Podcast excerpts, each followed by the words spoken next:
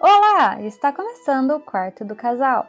O seu guia sobrevivência do entretenimento casalístico em Westeros. Eu sou a Isabela. E eu sou o Gabriel.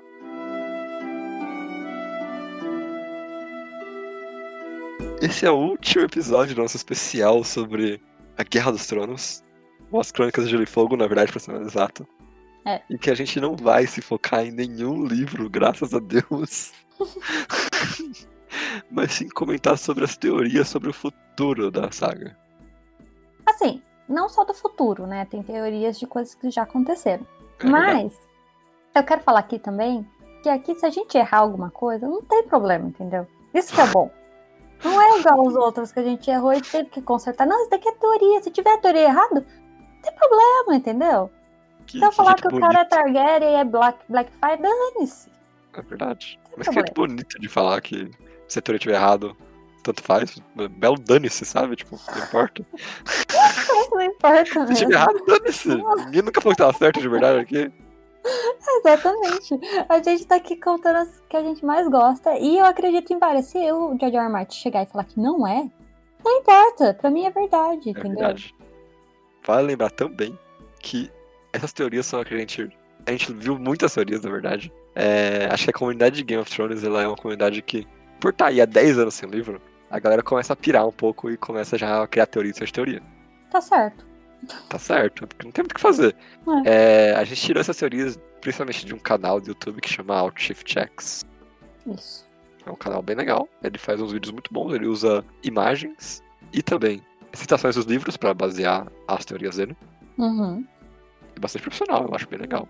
Não, é bem bom. Eu, assim, vale a pena dar uma olhada lá. Assim, alguns vídeos têm até legenda em português, porque é uns vídeos de 10 anos atrás. É Verdade.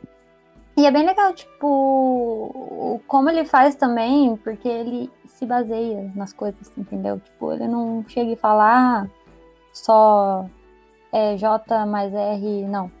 L É. mais L é igual a J. Não, ele vai lá e vai mostrar do que, que aconteceu, quais são os indicativos, os- Sim. as provas, enfim. Pegando esse dentro dos livros também, o que é bastante legal. Sim, sim.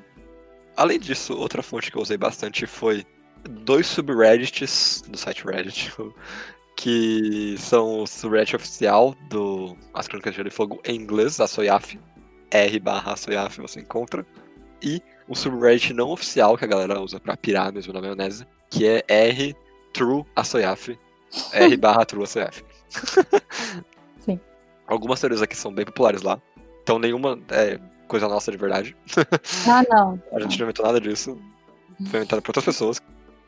E por isso também que a gente tá aqui falando o nome de todo mundo. A gente só vai dar uma resumida e falar porque a gente gosta mesmo, a gente acha legal. E essas são também as teorias que a gente mais acredita. A gente leu uma grande quantidade e essas são as favoritas. Então as que a gente também mais acredita. Sim, e além disso, é, também não vai ser as mais famosas, entendeu? Tipo, Rhaegar mais Lyanna igual a Jon. Todo mundo já sabe disso, sabe? Ou Já é tipo. canon. É, é, sim. Ou, sei lá, as, teori as teorias no Valonqar, enfim, essas coisas todas, da- sabe? Nem vai falar Sim. de coisas simples, porque Uhum. aí não seria a gente. É, achei que falar da pasta de Jorge, isso que importa. É, que é o melhor. que é um fato. Então coloca o seu chapéu de papel alumínio junto com a gente e vamos lá.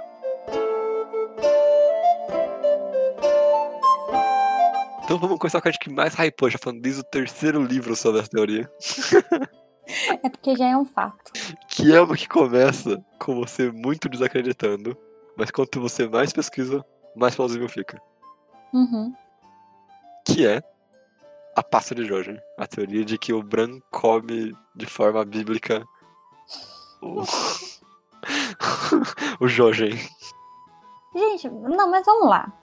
A gente pode tá, até chegar aqui, né? O que a gente vai fazer daqui a pouco, que é falar as provas, né? Assim, os, não é bem provas, mas o que faz a gente acreditar nessa teoria. Mas é só um fato, entendeu? Te- o, o menino, o Bran, o Aham. Bran, ele toma uma sopa Uhum, vermelha é, com veias vermelhas. E que ele fala que tem gosto de sangue. É, tudo bem, você pode falar, não pode ser, pode ser que não seja o Joji, mas que é sangue esse negócio é. Então, também falam que é a seiva da árvore coração. Eu sei, eu sei, eu conheço essa também. no começo, no começo, primeira vez que eu escutei essa teoria, eu achei, não. Eles falam que a, a seiva da árvore coração é vermelha e tudo mais, e eles estão ali, né, numa árvore coração. Mas eu não gosto de acreditar nisso, eu acredito que é o Joji mesmo. É porque, como a gente sabe também, o cara que tá dentro da- árvore não é exatamente muito confiável. É, nem um pouco, na verdade.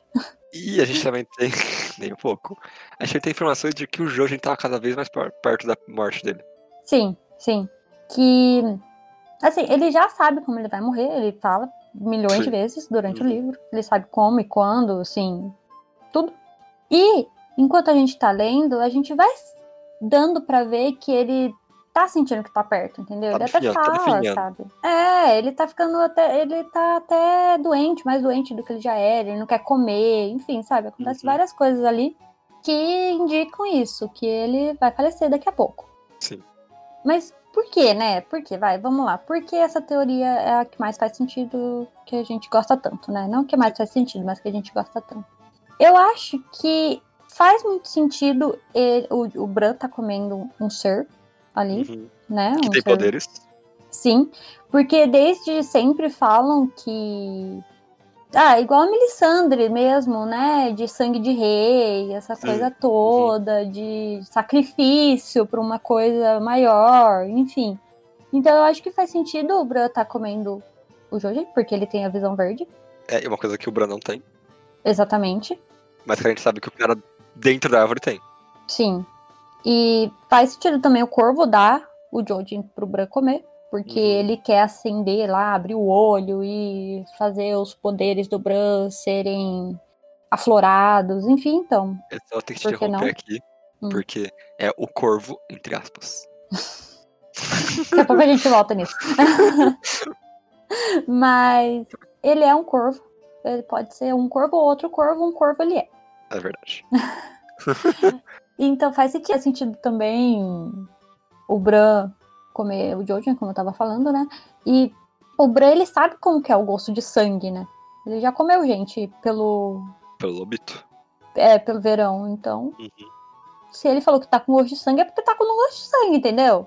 Pô, eu não E- vou acreditar no menino. E uma das outras. Uma das outras evidências, mas essa é mais causal, né? Essa é mais o que a gente mostra. Uhum. É que o menino some o resto do livro. Sim, a gente não sabe mais dele, né? O menino desaparece. Eu acho que é só um fato, entendeu? Eu tento concordar que o Bran comeu o Jorge, cara. É isso aí. Sopinha de Jorge. De 0 a 10, Isabela, qual loucura você coloca essa teoria? De loucura? De loucura. Hum, mas, tipo, a loucura é não vai acontecer ou a loucura é, tipo, psh, explosão de cabeça? Explosão de cabeça. 10, cara. 10? Ou eu não. eu não- Ah, eu. hum, Não, tá. 10 não, porque a, a outra que a gente vai falar daqui a pouco. é 10. exatamente. é. Pode ser um 8, vai, vamos dar um 8. 8, 8 amor, eu tô- eu também dou 8, é. Porque, assim, é explosão de cabeça, porque eu realmente não tinha me tocado enquanto tava lendo. Tipo, eu, eu realmente achei que fosse, sei lá, um bicho ou qualquer outra coisa assim, sabe? Eu não, não passo pela minha cabeça que era o Jojo. Mas depois que eu descobri, é tipo, é só um fato, entendeu? Sim, sim. E você? Eu dou um 8 também, 8, 7 É, pra mim. Fico nessa também. Uhum. E de probabilidade, de 0 a 10. 10. Cara, você não tá entendendo, pra mim já aconteceu, entendeu? No já coração tá é escrito. 10.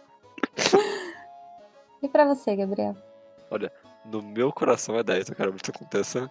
Mas eu Uhum. acho que se ele tirar o chapeuzinho de alumínio por um segundo, uns 5. Não. Me fale, por que não, cara? Por que não? É, porque tá bom, 10. Vai acontecer, vai acontecer. É aquela que eu sempre falo aí no próximo livro começa com o capítulo do Jojo de boas. Não, o ponto de vista do cima. É, estou aqui bem de boas, tá? Vivendo a minha vidinha. Aí ele morre igual a série, tipo, um- os outros matam ele. tipo. Cara, como que jogaram essa no lixo, né? Mas a gente não tá falando disso aqui. A gente já tem episódio só falando mal de tudo. Vamos pro próximo. Vamos pro próximo. Próxima teoria. Agora, eu quero só começar falando que essa teoria aqui eu descobri uma manhã de terça-feira. Sem expectativa nenhuma. Aí quando eu escutei, terminei de ouvir ela inteira, eu fiquei tipo, cara, como eu não percebi isso antes? Uhum. Isso é obviamente verdade. Uhum. Isso não é nenhuma teoria, isso aqui tá tudo documentado no próprio livro. Você não tem que pegar livros do Dunk Egg, não tem que pegar o Mundo de Sonhar, não, tá Uhum. tudo no livro, dentro dos próprios livros. Sim. Só que é um personagem que ele é tão repetitivo e tão chatinho de ler que você acaba pulando as falas dele e não percebe o que ele tá falando. Ninguém pula a fala de ninguém aqui. Eu pulo, eu pulei todas as falas Não, cara. não, não. Coisa feia. Mas qual é a teoria? A gente tá falando da teoria de que o cara malhado é um profeta. Não só um profeta, mas como o melhor profeta que a gente tem conhecimento dentro do mundo de As Crônicas de Gelo e Fogo. Se não o melhor mesmo, entendeu? Se não o único, se não. é- Cara malhada, o Deus, entendeu? É isso. Mas quem é cara malhada, Isabela? Bom, para explicar, né, a teoria a gente tem que, né, dar uma introduzida, porque talvez a pessoa que tá aqui não assistiu, né, não leu o livro, mas assistiu a série, Carmalhada não tá na série. Não sei também, por que será que cortaram o Carmalhada? Ah, é o tipo de personagem que não ia fazer sucesso na É. série. né? É verdade.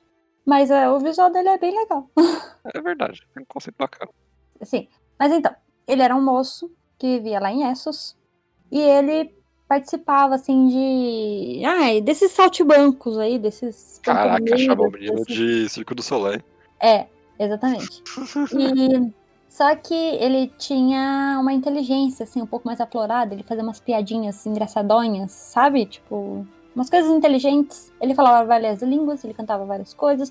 Ele era um moço de- do- das artes, Sei. mas Uhum. assim, do jeito mais erudito da coisa. Sim. Aí, ele era um escravo lá, né?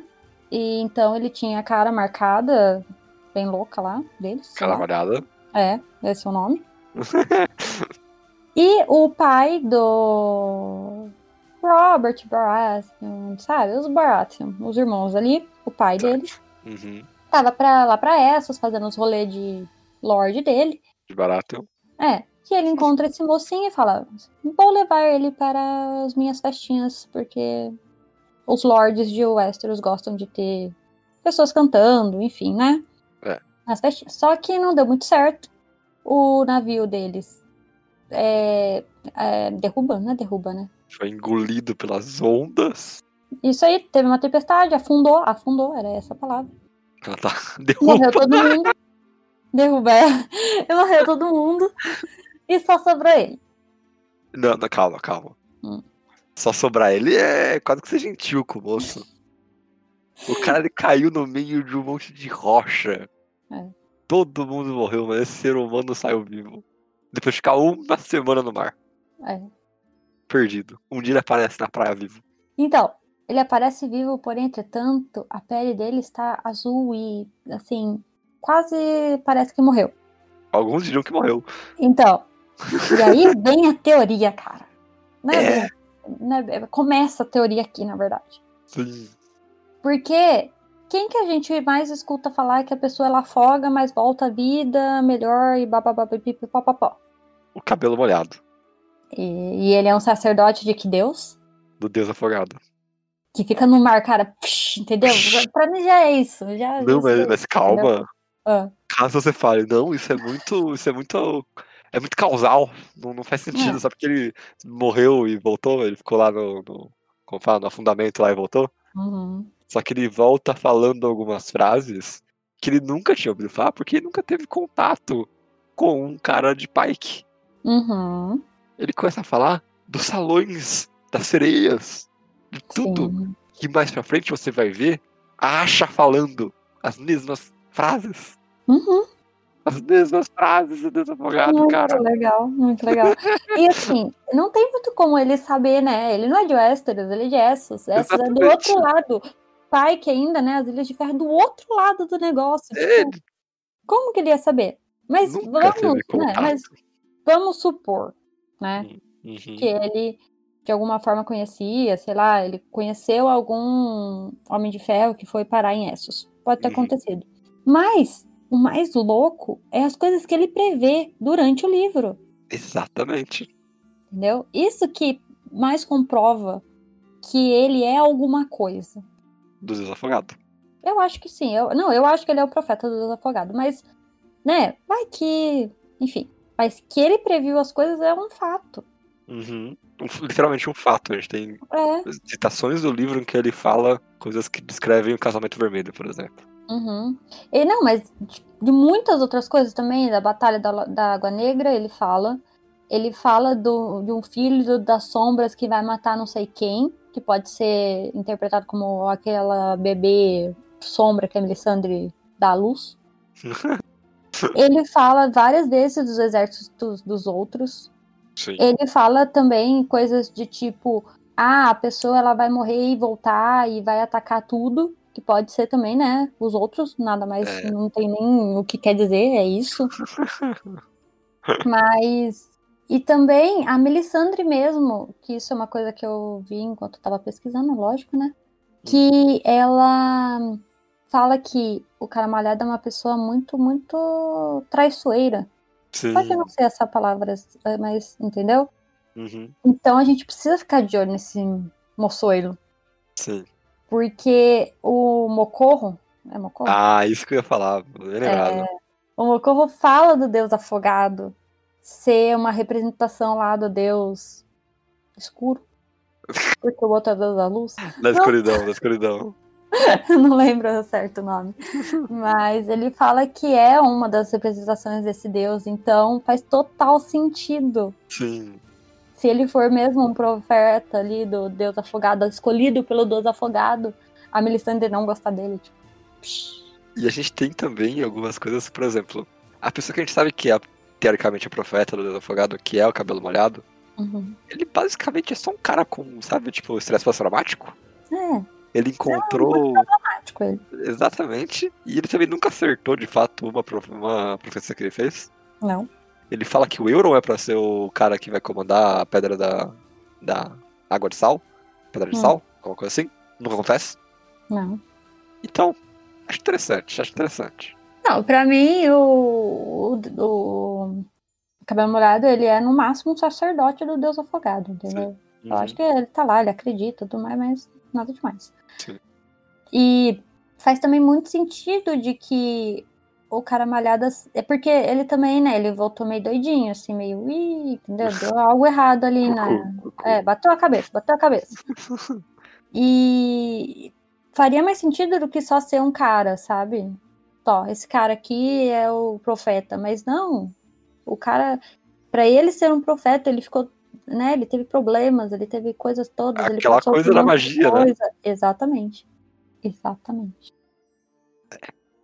É só um fato. Então, Gabriel. Qual que é a loucura? Qual é essa nota? Pra Nível de loucura? É. 10. Fácil, 11. Nunca antes explodiu, literalmente.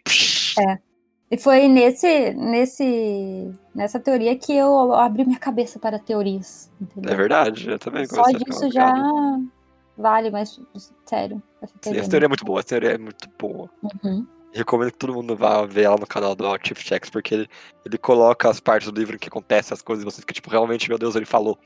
Sim, sim, e tá escrito, entendeu? Não, não, não sabe? É, Tá ali. E, e assim, você fica parecendo um. Eu, eu fiquei com vontade de reler todos os livros depois que eu vi essa, essa teoria, porque. Cara, não dá, sabe? É, eu não li direito. gritante, gritante. É. E a chance de estar certa, a teoria também é uma coisa que você dá. Ah, 10, cara. 10 também. Não, eu não sei o negócio do Deus afogado, entendeu? Ah, ah, não, é 10, profeta isso aí do pra mim é Deus 10. afogado. Então, Eu acho que a gente tem a 10. comprovação quando ele fala as coisas que a Asha fala em 10 capítulos É. depois. Eu dou 9. 9, tá, eu dou 10. Eu tenho plena fé que ele é uma coisa do advogado. Tá. No próximo livro, o cara vai dar o Azura High. É, exatamente. Não, o cara malhado, ele só morre dane-se, entendeu? Ele é É. queimado pela Melisandre e é isso. Ah, eu acho que ele vai ser saber. queimado. Nunca saberemos, Eu acho que entendeu? ele vai ser queimado e na hora que ele tá sendo queimado ele vai revelar algum plot muito louco. Ou não. Não, é. Maravilhas da teoria, das teorias.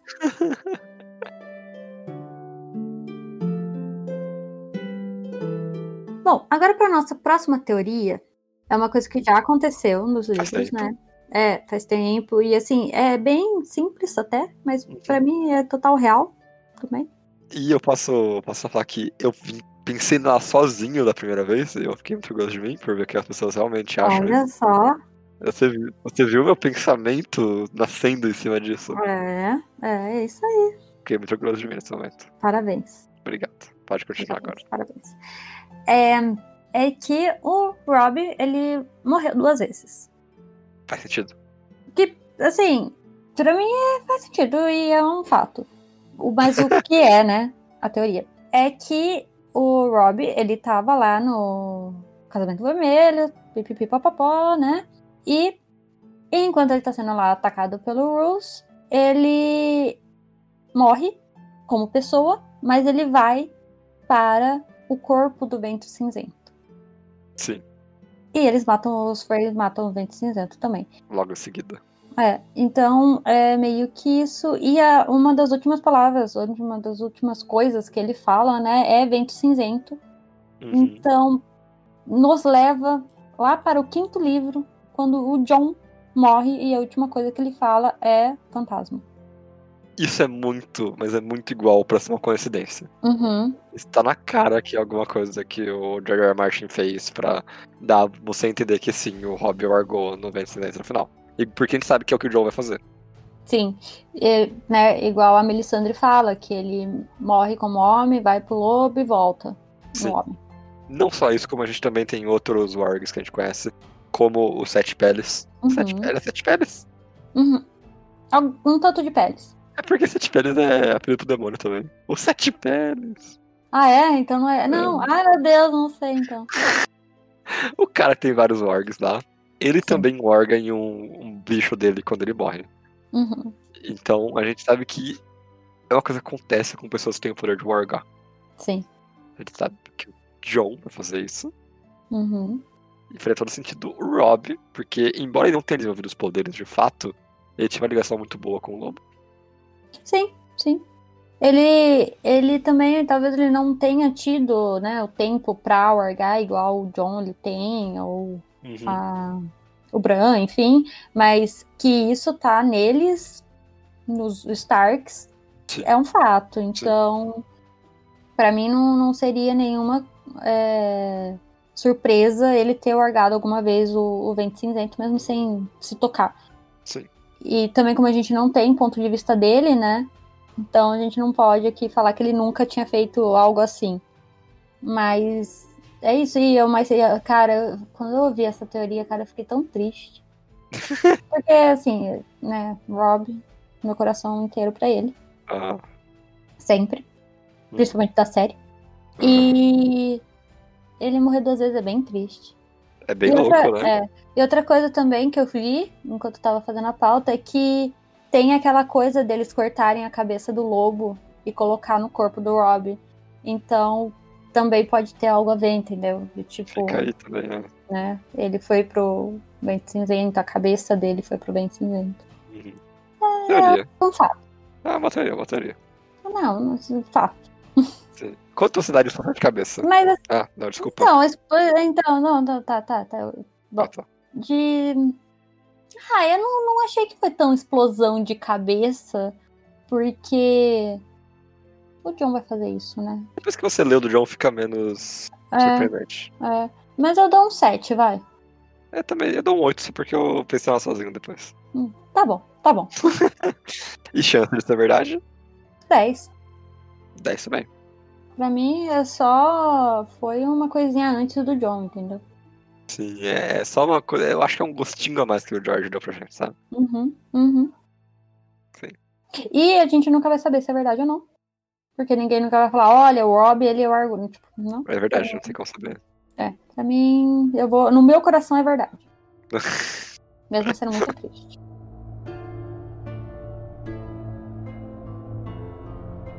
Continuando essa coisa toda de casamento vermelho, a gente sabe que tem outra teoria que sai dessa mesma cerimônia. É. que é o norte se lembrar e o que o Lord Wyman de Porto Branco faz pra meio que se vingar das pessoas que mataram o jovem lobo. Nos capítulos do Cebola, a gente conhece três freis que estão atualmente na corte de Porto Branco pra ficar lá pra garantir que o Lord Wyman ele se virou vassalo dos Boltons, que são novos protetores do norte. É, e que também, né, são realmente fiéis ao rei, enfim, que eles, Sim. né? Esses três são os otários, como a gente sabe, porque eles são freis. É Frei e Otário, bom. Ponto. A gente também sabe que esses três não chegam ao casamento da área fake. Uhum. Em algum lugar ali no meio do caminho eles se perderam. Uhum. Mas tem uma coisa interessante. O Lord Wyman, ele paga de bonzinho na frente desses caras, mas ele na real ele tá querendo se vingar mesmo. Ele fala que pro Cebola a gente tem isso documentado. Sim. A gente ter documentado que esses caras sumiram no meio do caminho, então. e se eles tivessem morrido simplesmente, ele poderia levar os corpos de volta pro, pros Freys. Sim.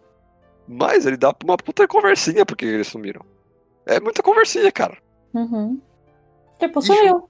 Sumiu, é, basicamente desapareceram. Ops. Perdi uns Frei por aí. Não que seja incomum, na verdade, os Freys nem duvidam disso quando ele fala. Ah, é. Mas é estranho. E junto com a comitiva dele, ele traz três tortas gigantes. Três freis, três tortas. ah, ah. Já tá feito, já. Exatamente. Aí você pensa também, nossa, mas isso é muito. Sabe, não é uma prova significativa. Mas a gente tem o Abel, também conhecido como o Mance, o rei pra da muralha, que tá infiltrado também dentro desse casamento. Ele é requisitado a tocar a música do Rato Cozinheiro, o Rei Uhum. Rato. Pelo Manderley aí. Olha só, enquanto eles comem a torta. Cara, é isso, entendeu? A gente vai ficar falando que é fato em todas, porque a gente realmente acredita na maioria do que acha muito Sim. legal. Uhum. Mas essa pra mim é isso, entendeu? É, o negócio do rei lá, do, do cozinheiro lá, essa história do rato aí. Uhum. É exatamente isso. O cara vai lá, ele mata as pessoas dentro da casa dele e os deuses antigos faz ele virar um rato. Tipo, é isso, entendeu? Sim. Faz todo sentido, combina com o que ele acabou de fazer. Os Frey, eles mataram o, o Rob, né? o- E várias pessoas do norte dentro da Uhum. casa deles. Não pode fazer isso. Com convidados. É, eles têm a lei, entendeu? Aham. Pra não fazer isso. Se ele comeu e bebeu, ele é seu hóspede e já era. Não, você não pode matar a pessoa. e eles fizeram isso, então, sabe? Tá tudo aí, tá tudo aí. E a gente tem mais uma evidência que a série fez ser canon os freis comendo torta de frei. Ah, é verdade. então, se tá na série, pode ser verdade. É, eu, eu, eu gosto muito da área ter feito isso, mas aqui eu acho que tá pontual, entendeu? Sim, sim, eu acho E também. ainda prova que o norte ele se lembra, entendeu? Sim. Não é isso, entendeu? Não é fácil conquistar os norte, assim. Assim, o Manderley fez todo mundo virar canibal ali, então tá todo mundo podendo morrer já, porque isso é contra as leis, né? Como assim? Se sai dali, todo mundo tem que ser enforcado porque eles cometeram canibalismo, e canibalismo é um Ah, crime hediondo lá e tal. Não, mas ele não comeu a torta. Ele comeu, ele se deliciou, inclusive. Ele comeu? Se deliciou. Aí é um problema. O Manderley, ele fala que come uns três pedaços, eu acho. Eita, não lembrava que ele comeu. É. Bom, aí, aí, moço. Eu lembro que ele dá pro, Ram pro Ramsey ou pro Rose, sei lá. Acho que pro- ele faz, eu sei que ele faz o Rose comer. É, então, ele foi bobo só. Não deveria ter comido. Em nível de explosão de cabeça, Isabela. Quanto você dá pra essa teoria? Hum, sete. Eu acho que isso é muito na cara, dá um seis. É, é. Não, não achei assim, nossa. Que. Meu Deus, nunca esperaria. Porque tá toda a história aí, entendeu? Tudo tá aí, tudo tá aí, é, eu acho É. também. E de 0 a 10, a probabilidade você acha que é? Hum, oito. Ah, 10. Tá. Por que você dá 8? Por que você dá 8? Porque Pode também só não ter sido nada, entendeu? A gente pode estar tá vendo coisa aí além do negócio. Ou pode ser que. É, não sei também, porque eu tô dando oito. é nove. Pulei pra nove. Nove e meio? É porque a gente também pode nunca saber, entendeu? No próximo livro, o primeiro episódio, o primeiro capítulo é os três freis lá. Perdidinhos no meio da floresta. Descobrindo que são a Rohai. Exatamente, é isso.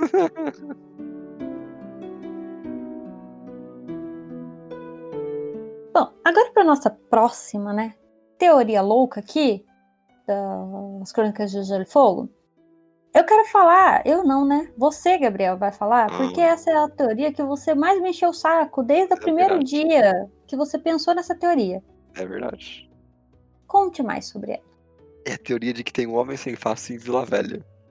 E eu acho, na verdade, que já não é mais uma teoria, eu acho que é um fato.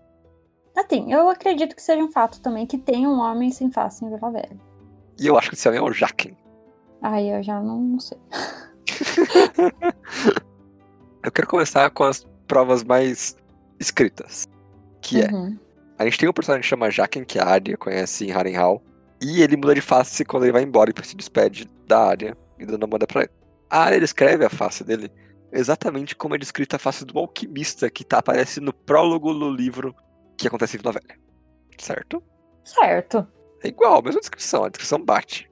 Mas é, tá, mas sim, também não é aquela descrição mais específica, né? É, ah, ele é um cara com cabelos castanhos e bochechas vermelhas e sei lá o que. Mas ele tem a mesma cicatriz que a área fala que tem. Ah, tem? Ah, então cancela o que eu falei. ele, ele parece mesmo. Uhum. E a gente sabe que esse alquimista ele vai usar uma técnica de envenenamento que os homens sem face já usam em cima do peito. Uhum. A gente a comprovação da moeda de ouro envenenada que a área usa isso no uhum. capítulo dessa assassinato dela. Eu acho que só por isso a gente já tem uma comprovação de que ele é um homem sem face. O alquimista é um homem sem face. Isso é um fato. Isso é um fato. Isso aí, isso aí pra tá certo. É. E se você não acredita que ele é um homem sem face, a gente tem também o, o fato de que o Peixe volta à vida no final do quarto livro. Uhum. Ninguém volta à vida assim. Na verdade, volta porque o João vai voltar, mas. Mas até onde a gente sabe, ele não é um orc. É. Até onde a gente sabe, ele não é um sacerdote vermelho também. Sei lá, não uhum. tem um sacerdote ali, um amigo que vai fazer ele voltar. Sim. Então o Peixe morreu ele volta, e alguém tá usando o rosto dele. Uhum. Agora, por que o alquimista estaria, no caso, o Jaquen, estaria em Vila Velha? Uhum. Existem duas teorias. A primeira é que os homens sem face querem matar os dragões. É, a teoria é que, né, eles têm uma coisa ali contra esse rolê todo. Contra Valíria, na verdade. É, esse rolê todo contra. Porque. Tá, já que entrou, eu vou entrar então.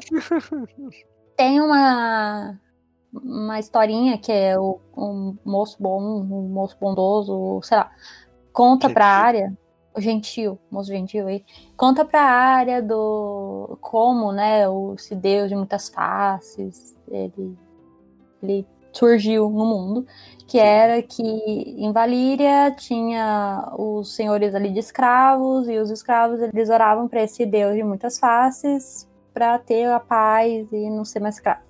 É. Então, os homens sem faces, eles meio que nasceram disso, né? Dessa crença dos escravos contra os senhores de escravos de Valíria. Sim. Isso para mim já é um motivo para você não gostar de Valíria, né? Tudo bem pra mim, não vou ficar triste por vocês não gostarem de senhores escravos.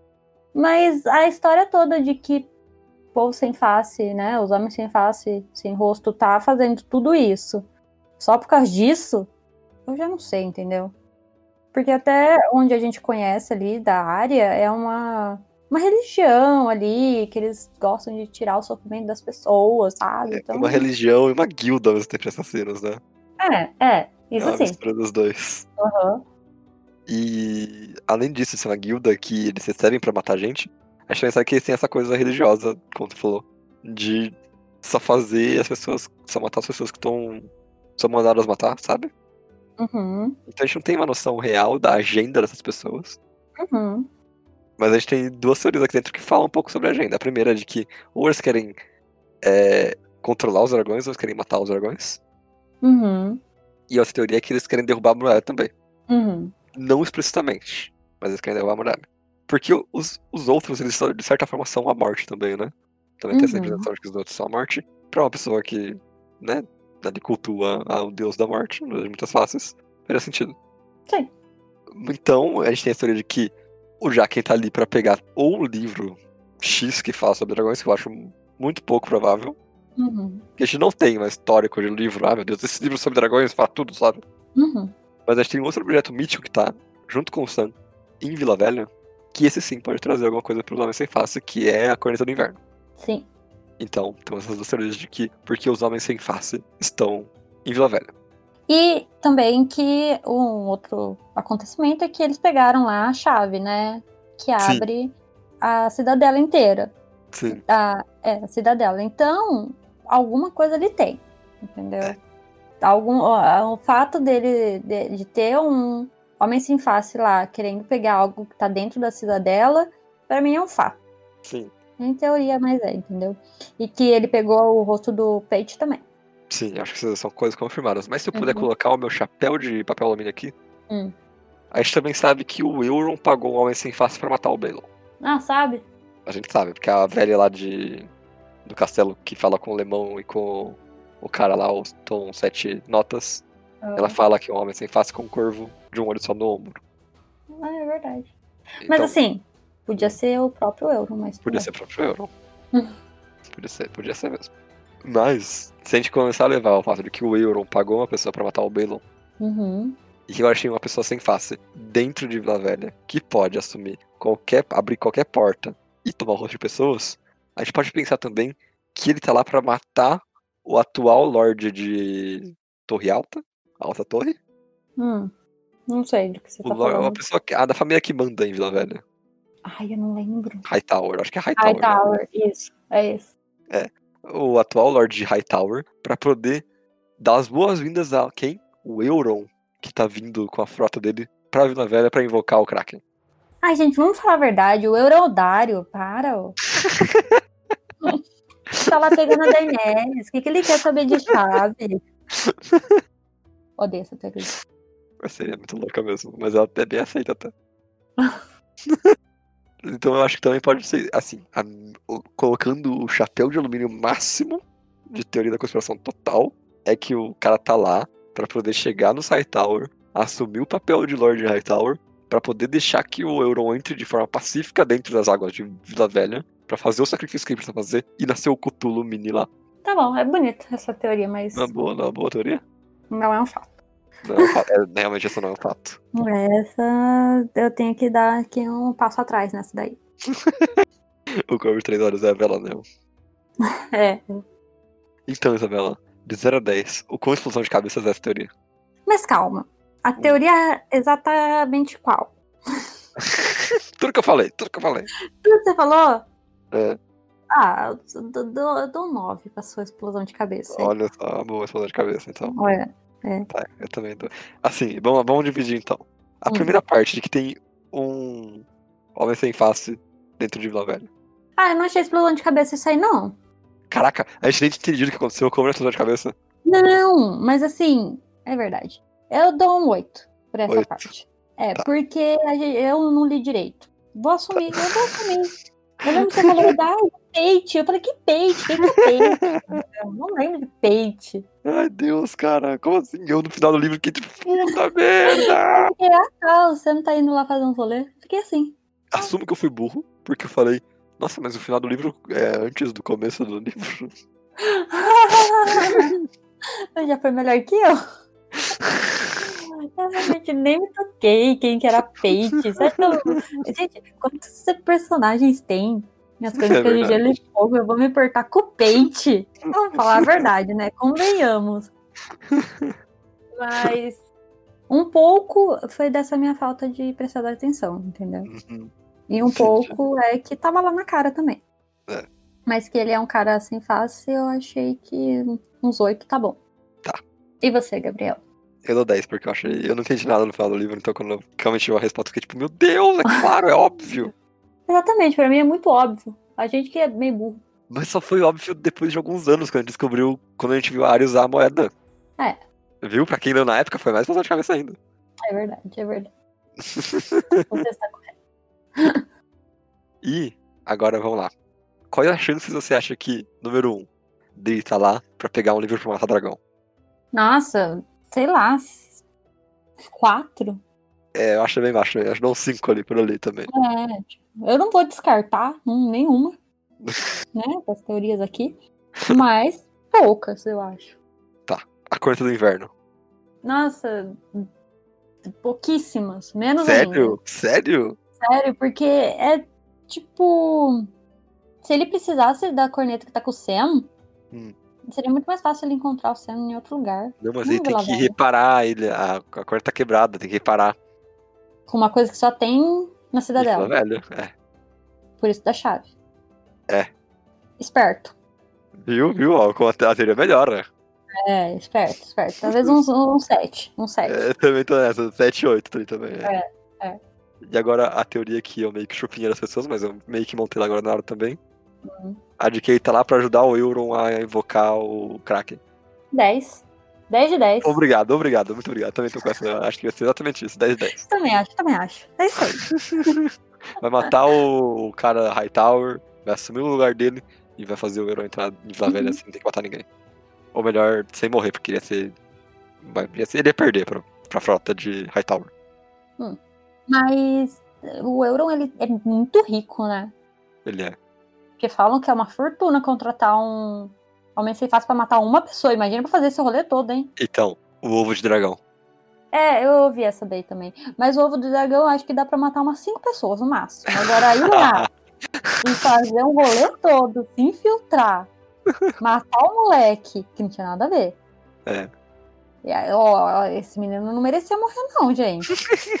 Ele era inocente, é isso que ele era. Ele era, ele era muito inocente. Se uma É. vítima livro é o peixe. É, coitado, cara. Assim, ele era meio bobão, né? Querendo comprar a menininha, mas. Pra jogar as condições materiais do garoto. Meio bobão. Mas, coitado, né? Coitado.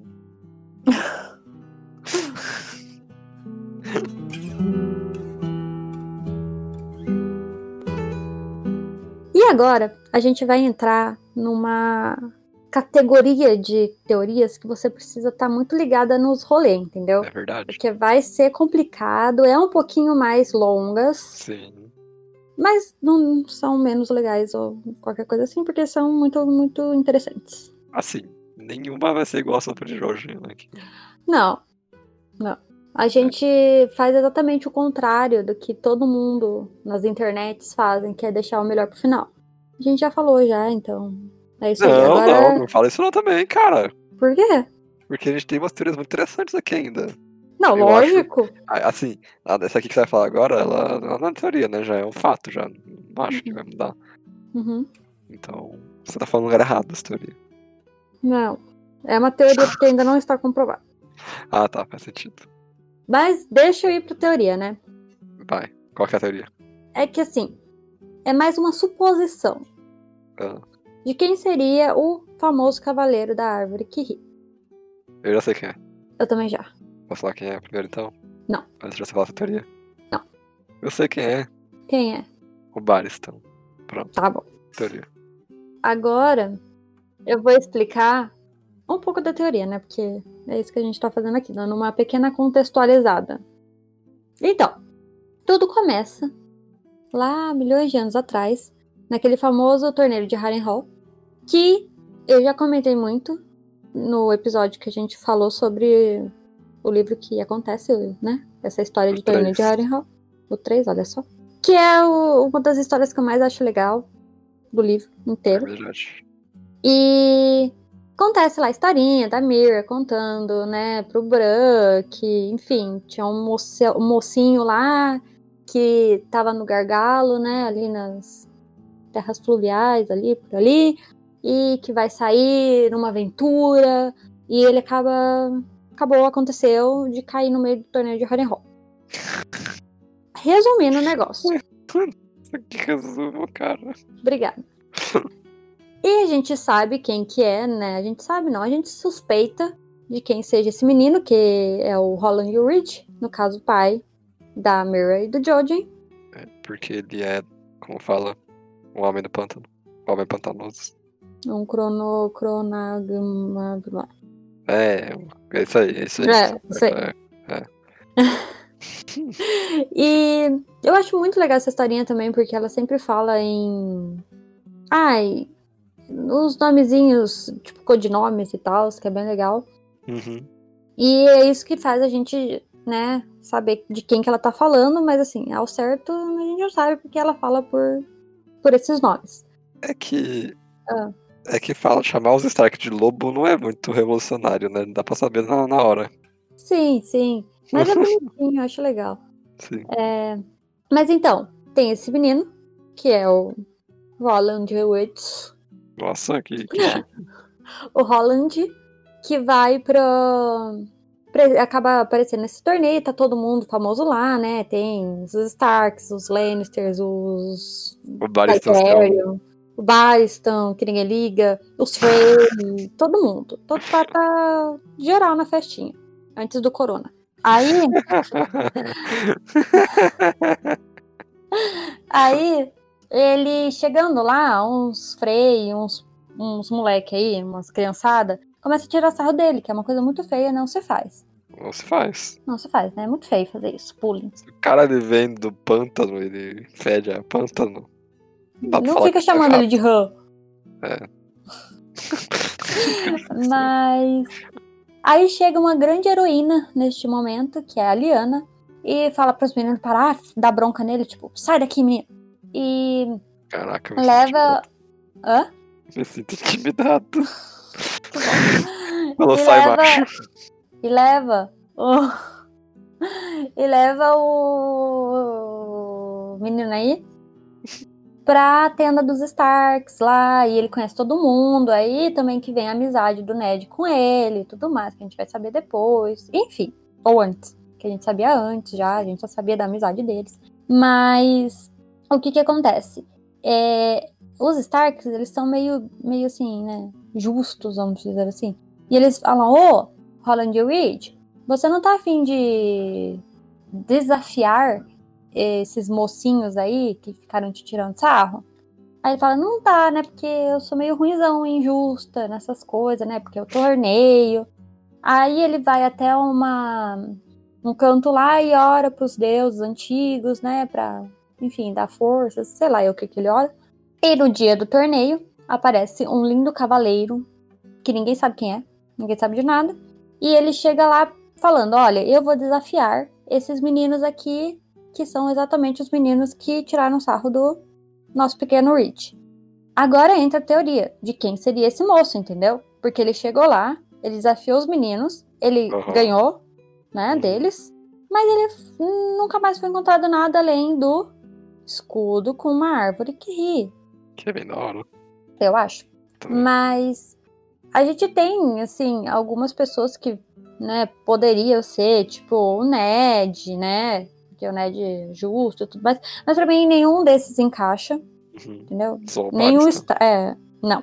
Nenhum Stark faria isso, porque eles são justos e. Sei lá, eles poderiam só ter desafiado eles da forma mais simples, tipo, desafio você como Ned Stark. Não precisava se fantasiar. E também eles falam que, né, enquanto ela tá contando, que a roupa desse cavaleiro, né, a armadura dele não tá muito encaixada direito, que dá pra ver que tá andando meio desengonçado, que era baixinho, assim, não era muito alto, não era tipo montanha, era um... Ah, então não dá pra ser o Barista. Então, não dá para ser o Bas- Baris- Barista. Não tem guerra em Bacincê. Deus amado. É. Que Então, eu acho que quem mais se en- encaixa nisso tudo é a nossa Lianinha Stark. Por quê? Por todos os motivos de da roupa, né? Poderia ser uma pessoa menor, mais baixinha. E ela era boa. Ela, para mim, eu imagino a Liana, eu imagino uma área um pouco mais velha. É. Então, eu acho que ela derrotaria os caras de boa, sabe? Ela sabia é, batalhar ali, sei lá. Eu- ela era boa, eu gostava dela, e pena que morreu. Mas era ela. O que, que você acha? Você acha mesmo que é o Barista? Assim, eu achava até, eu vi agora que não cabia a roupa direito. E Uhum. clicar na minha cabeça que realmente não tem como ser ele. Não faz sentido, né? Não, então é a Liana mesmo. É lógico, a Liana. É a Liana. Pra mim, não tem. Mas por que, que não é a Cavaleira da Árvore aqui, então? Porque ela não poderia lutar, né? Ela é mulher. Ninguém nunca falou isso. Acha, tá aí. Eu estou falando isso. Mulheres não, poder, tá não aí. podiam. Ah, ô, coitada da Brienne, cara. Ela é a pessoa mais aceita no meio de batalhas e, e cavaleiros. É, faz sentido que seja a Liana mesmo. Não, tem, não consigo pensar em ninguém outra pessoa. Também não. Pra mim é a Liana. E É a Liana. também tem uma ramificação dessa, dessa teoria que comprova também o porquê do Rhaegar e da Liana ter o rolo, entendeu? Uhum. Porque o, o depois que o Cavaleiro da que Ri batalhou com as pessoas e tudo mais, falaram, ô, né? Vai lá atrás desse cara aí, tem que ir atrás desse cara, achar esse cara, porque Vou- gente, vou ninguém sabe ele. quem é. É, basicamente. Aí o, o Aerys Targaryen, o rei lá, o rei louco, falou: Rhaegar, meu filho, vai procurar esse querido. Hum. E a única coisa que ele achou foi o escudo. E foi o Rhaegar que achou. Então, a- nessa aí pode ter, né, encontrado ele, falava: "Nossa, como você é corajosa, você é o amor da minha vida", e pipipipopopó. Hum. E depois disso, ele dá a- aquela famosa coroa lá da, da rainha da beleza, que também tem na série, todo mundo sabe que Ah, a Rainha da Beleza da Sansa. Primavera. É, que dá pra Sansa. E ele, ele já era casado, muito feio, o Rhaegar, e ele deu pra Lyanna e não pra esposinha dele. Uhum. E daí também pode ter vindo todo o negócio dele sequestrar ela, porque, sei lá, eu acho que ele sequestrou ela. Mas ele era meio louco também, no final das contas. E aí temos o Baby John. Nossa, que pulo que a gente deu. É, entendeu? Essa é tudo isso por causa que ela é o Cavaleiro da Ri. Não Assim. é tão pulo assim. Faz sentido. Tudo isso. Hum, Talvez mesmo. né? Pode ser. eu acho que é mais um fato. Cada vez mais que a gente pensa nisso, eu gosto menos da importância que o John tem na história. Por quê? Não, não- sei, eu, eu gosto muito dele de ser o O bastardo. bastardinho, sabe, que vai mudar o mundo. Uhum. Eu não, eu não- sempre que volta aquele papo de, de ser filho da Liana e do Ah, o que, ah, escolhido, verdade. O quê? Uhum. O escolhido, É, me dá um, sabe, uma preguiçinha, assim. sim. Mas ele ia ser um bastardo de qualquer forma, porque o Rhaegar era casado com outra mulher, contra. É né? verdade. pessoa. A, a Martel, É a Elia Martel. isso. You killed her! É, todo mundo sabe. You raped her! You killed her children! Pare! Cara, essa cena é boa demais. Ah, bom. Não pode ficar tirando sarro, é feio. Não, mas a cena é boa, é o Mandaloriano. É. Agora é o Mandaloriano. Nunca saberemos, porque ele não aparece. Mas então, Gabriel, o que, que você acha dessa minha teoria? Em Minha não, né? Minha não, né? É é a que eu escolhi pra colocar aqui. Nada é nosso, nada é nosso aqui. É. Mas em qual das escalas? Não, de explosão de cabeças. Essa eu dou um 5. Eu gosto dela porque. Eu sei que você não perguntou ainda, mas eu já vou falar. Eu gosto dela porque eu gosto do torneio de Harry Eu acho Sei. muito importante. Eu acho que Aham. muita coisa aconteceu nesse torneio. Mas a teoria em si, eu acho que tá tão na cara, né? É, exatamente, sabe? Não é tão. Eu vou ter menos, vai, vou dar um 3. Não, eu fico com 5 porque Eu eu gosto. Tá. É, eu gosto. É realmente é explosão de cabeça. Mas, e de confiabilidade? Ah, gente, 10, né? 10, é, 10. 9,5. Eu, eu vou no 10. Então, 10. É, mas assim, a parte dela ser o cavaleiro, né? O negócio Aham. todo depois do Rhaegar, se ele viu ela ali, essa coisa toda, não sei. Mas e essa parte? Quando você acredita? Ai, cara, infelizmente eu acredito bastante nessa parte, mas é triste. Eu vou não queria 10, né? acreditar. Ah, Eu não queria acreditar nessa parte, mas parece muito real. Então, acho que é isso aí. E você? Ah, eu dou um 9,5. Só porque pode ser o Barista. Não pode ser o Bádista. Pode ser o Mindinho. Realmente, o menino nem tava no rolê, mas pode ser ele. pode ser. Deixa eu pensar aqui mais. Pode ser o Bran que veio do passado. Ah, e pode ser, que eu acabei O não Holder. comentando, Ah. não pode ser o Roland Reed mesmo. é que eu preferi não comentar essa parte, mas pode ser, né? Ele, ele pode ser, ele também, entendeu? Ele pode ter tido sorte ali. A roupa não combinava, ele pôs uma árvore que ria por causa dos deuses antigos, sabe? Pode ser ele também. Tá bom. Mas pra mim é Liana. Boa teoria. Obrigado por explicar ela pra gente. Imagina. Agora, Isabela. Hum. A gente vai entrar em um aspecto que não envolve só a- as crônicas de fato que a gente conhece, os cinco livros Uhum. do momento. Ele vai invocar todo o conhecimento que a gente possui, ou seja, nada Zero. dos livros Sangue e Fogo e as crônicas de Duncan Egg. Ok? É as crônicas de Duncan Egg mesmo? Ah, não. O nome do livro exatamente é O Cavaleiro dos Sete Reinos. Ah, tá. Tá bom. Uhum. Mas esse personagem. Porque a gente vai falar de um personagem que ele é importante, a gente acha, pro mundo de As Crônicas de Gelo e Fogo, mas que ele não aparece de fato nos livros. Que é o Brynden Rivers, ou Brynden Rivers, acho que é Brynden Rivers. Uhum. Também conhecido como Corvo Sangrento, Sim. ou Blood Raven, olha só. Nossa, bilíngue ele. A gente, com toda certeza, a gente sabe que ele é a pessoa que tá na árvore, Uhum. lá que o Bran conhece. Sim. Então, vamos lá fazer a primeira teoria. É de que Brandon Rivers está na árvore e ele conhece o Bran Stark. E ele tá treinando com o Brandon Rivers, então o Bran. Você realmente quer já partir pra. Eu ia fazer uma contextualização Ah, história, faça, mas ele quis pular, ele quis pular. Não faça a seleção, por favor. Não, porque eu acho que depois vai ser mais fácil de entender a teoria, porque essa daqui a gente vai ter que dar uma explicada, porque não é tão famosa igual a do da Liana e tudo mais. Uhum. Por mais que seja conhecida, assim, por quem é fã de teorias, né? Sim, Mas nem todo mundo sabe quem é esse Brandon Rivers aí. ninguém sabe. Ninguém sabe quem é. eu sabia porque eu sou meio doida, mas eu não li os livros também, sabe?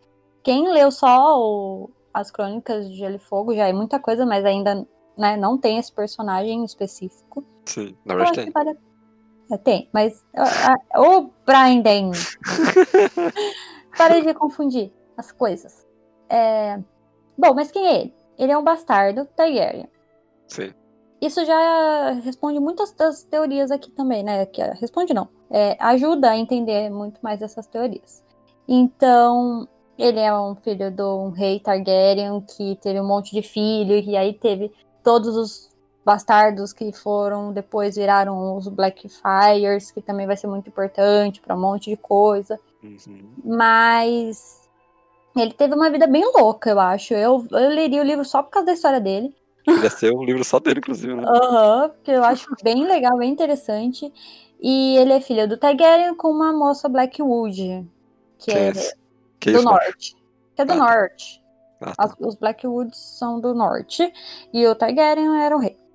E ele teve todo esse negócio da, da rebelião Blackfire. Ele matou uns irmãos dele, foi bem triste. Ele virou Traitor. mão. É, ele virou mão. Ele é realmente muito importante para a história Targaryen aí, Blackfire, porque ele tem também essa coisa do, do de de ser mão do rei, sabe? Isso é bem importante para as histórias. Ele comprova que todo mundo do rei é É. amaldiçoado a ter uma péssima vida. É, porque sim, falavam que ele é, comandava mais que o rei, essa coisa toda, sabe? O que aconteceu com o Tywin, por exemplo. Uhum. Meio que acontece já com ele. Só que aí eles descobrem, né? Falar, ô, matou um irmão lá na rebelião Blackfire, não foi legal. Aí manda ele pra muralha e lá ele vira um senhor comandante. Lord Commander. Pode comandante. É, Aí ele vai embora pra lá da muralha e é isso aí a história dele. desaparece. Hum? Ele desaparece. Ele desaparece. Ele foi pra lá da muralha e virou árvore. É isso que a gente sabe. Agora pode ir na teoria. Tá bom. Então, você tocou na vida dele, isso é uma loucura. A gente tem que falar algumas coisas que ele passou. A gente sabe que o Brandon passou por Bravos, onde ele aprendeu alguma coisa com os Homens Sem Face, que é onde a área tá agora. Uhum. A gente sabe também que ele tinha a capacidade de wargar, ou ele aprendeu essa capacidade em algum momento da vida dele. Porque tem relatos de inimigos dele, na verdade, vários inimigos dele, sendo atacados por matilhas de lobos. Lobos. Lobos. Lobos. Aham. Todo, várias agostinhas assim saindo do mar. Deus. De lobos. Uhum. E a gente sabe que ele também tinha sonhos verdes. Ou que ele começou a ter sonhos verdes em um futuro próximo, quando ele tava na muralha. Porque ele falava que ele tinha sonhos proféticos. Sim. E por isso também que eu quis deixar bem claro que ele é um Blackwood do norte, porque eu acho que toda essa visão verde, Warg, tudo veio dessa parte do sangue de K, entendeu? Uhum, E a loucura veio do sangue Targaryen. sim. É isso aí. E só isso já faz ele ser um personagem super forte no mundo de Game of Thrones. Uhum. Que ninguém conhece. Uma que pena. ninguém conhece. É. Nem a gente, mais ou menos, né? É. A gente tem um, um vislumbre da dimensão. Isso. Mas a teoria é que um dia ele teve um sonho verde com pessoas falando nomes de tipo Bran Stark, Arya, talvez Jon Snow. E ele tem uma visão da caverna que ele teve que ir. Então ele desapareceu da muralha por causa disso. Ele foi atrás da caverna das crianças da floresta. E lá ele descobriu a história de que elas estavam tentando acabar com a invasão dos Ândalos. Invasão, invasão dos Ândalos. Porque eles destruíram as árvores coração de todo a- o continente de Westeros, menos da, do norte. E com isso ele chegou à conclusão que ele precisava destruir a muralha para conseguir concluir o plano dele e ajudar as crianças que deram todos os poderes para ele durante a vida. Então, isso tudo que a gente tá vendo na série atualmente, pelo menos os arcos do Bran e da Arya, são a manipulação do Brynden para fazer eles continuarem a história dele na ajuda para os White Walkers dominarem Westeros. Tan, tan, tan. Porque o Bran tá lá pra aprender a ser o corvo, entre aspas. E, ironicamente, é o Brynden que tá lá, né? Olha só. Uma pessoa super confiável. Não muito, né?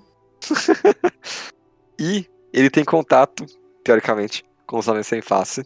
Por quê? A gente tem um Homem Sem Face que tá em Oldtown, que é no mesmo lugar onde tá a Correta do Inverno.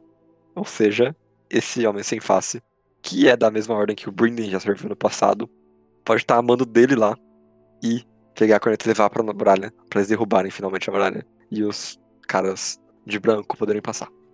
Então, resumindo, esse corvo, no final, ele não. ele tá só ajudando os outros. Sim, ele não é uma coisa ele E manipulando nossos amiguinhos, crianças, pra fazerem o Muito mal. feio isso. É, ele tá acostumado, né? Ah, manipular criança é feio. Mas Ele tá. Nos males que ele fez, o menor. É. Essa é a primeira teoria que envolve esse moço. Esse moço. O que, que você acha dela, Isabela? Eu não sei se eu gosto tanto dessa, sabe? Eu acho que pode ser sim. Porque Uhum. ele. Sei lá, ele é doido, né? No final das contas. Qualquer coisa que você falar que o corvo tá fazendo, eu posso acreditar, porque é doidinho, doidinho. É, eu não acredito nisso também, de que essa entidade da árvore que ele é atualmente é, seja benevolente ou queira ajudar o reino de alguma forma. Porque se ele quisesse, ele teria ajudado já, né? Então, esse também, tipo, ele pode estar querendo ajudar até o reino, e, sabe? Mas da forma que ele acha que é certa. Sim. Que pode ser matando todo mundo. Ah, tá. Porque. Ah, eu, eu não sei, eu não sei. Não sei o que dizer. Eu gosto da teoria até ela chegar na parte dos homens sem face, que aí eu acho que é muito chapéu de alumínio pra mim, sabe? Então, eu acho que não tem muito a ver. É, eu acho que não se liga muito também, né? Pra mim é, tipo, claro que ele tá manipulando o Bran pra algo. Uhum. E, assim, pra ficar no lugar dele. Ou aquele rolê também que tem a teoria que ele tá querendo só pegar o corpo do Bran. Hum, essa é uma boa. Alguma coisa assim, eu acho que sim. Mas ele pode até também estar dando uma influenciada ali no John, talvez, porque, sei lá, Sim. né? O John, ele tem esse negócio também de ser o Azor Ahai, enfim. Mas, né? Não sei, não sei, É, é. não sei. De todas que a gente falou até agora, essa daqui é que eu fico mais. Hum, Talvez. Mas tem a segunda teoria, é uma que eu acredito plenamente. Hum. Que ela é muito mais interessante. Uhum. É o seguinte. A gente tem. A gente sabe que o Bran conversa com uma entidade chamada Corvo de Três Olhos, que é um corvo de três olhos nos sonhos dele. Uhum. Ah, o nome é autoexplicativo. Aham. E o Bran assume que ele tá sendo levado pra esse corvo de três olhos desde o início da jornada dele. Que leva ao Braden Rivers na Árvore do Coração. Porém, nos trocas de conversa que a gente tem do Bran em sonhos com o corvo, a gente tem algumas coisas interessantes. Por exemplo, o Bran pergunta diversas vezes se o corvo é realmente um corvo. E ele fala que sim, ele é um corvo. Quanto corvo na frase. Muitos corvos. A entidade sempre confirma que ele é um corvo. Uhum. Enquanto isso, assim que o Bran conhece o Brendan e pergunta se ele é o corvo de três horas, a gente tem uma resposta muito explícita que é: Não, eu sou um monstro. Cara, essa daqui pra mim é total. Exatamente.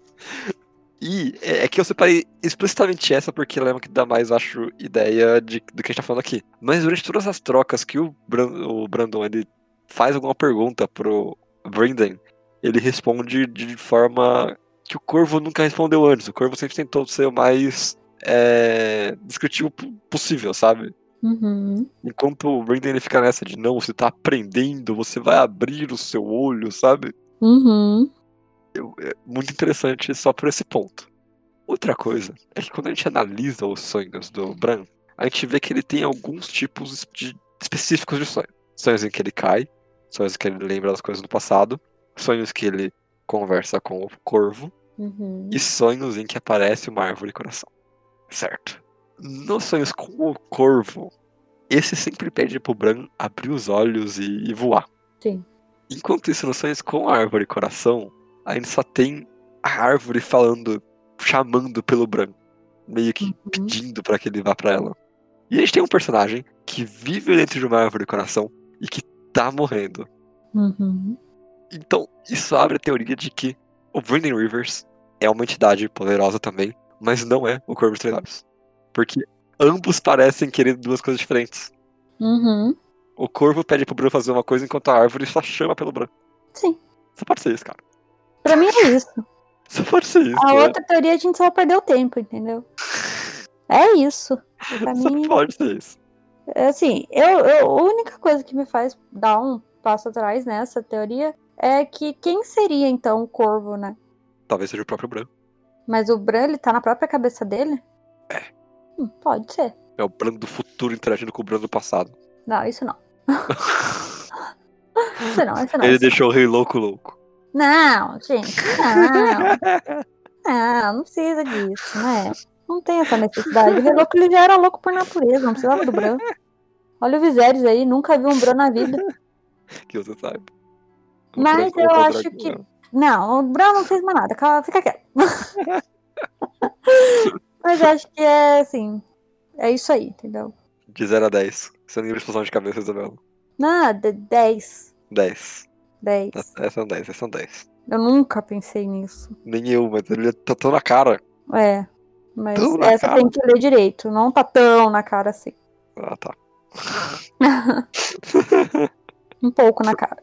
Isso a chance de probabilidade. Olha, pensando no tanto de tempo que o George R. R. Martin Ah, tem pra contar a história ainda, ah, não parece uma coisa muito plausível. ok. Mas pra mim, 8. 8. 8 é um bom número. Mas também Eu- vai no 8. Não, eu vou de 9,5. De 9,5? 9,5. Por que 9,5? Que eu quero muito acontecer. Vai ser um puta plot twist maneiro. Também acho. Eu tô, tô animado pra isso Mas acontecer. então por que pro meio? Porque tem que chance de acontecer e eu não quero ficar desacreditado, né?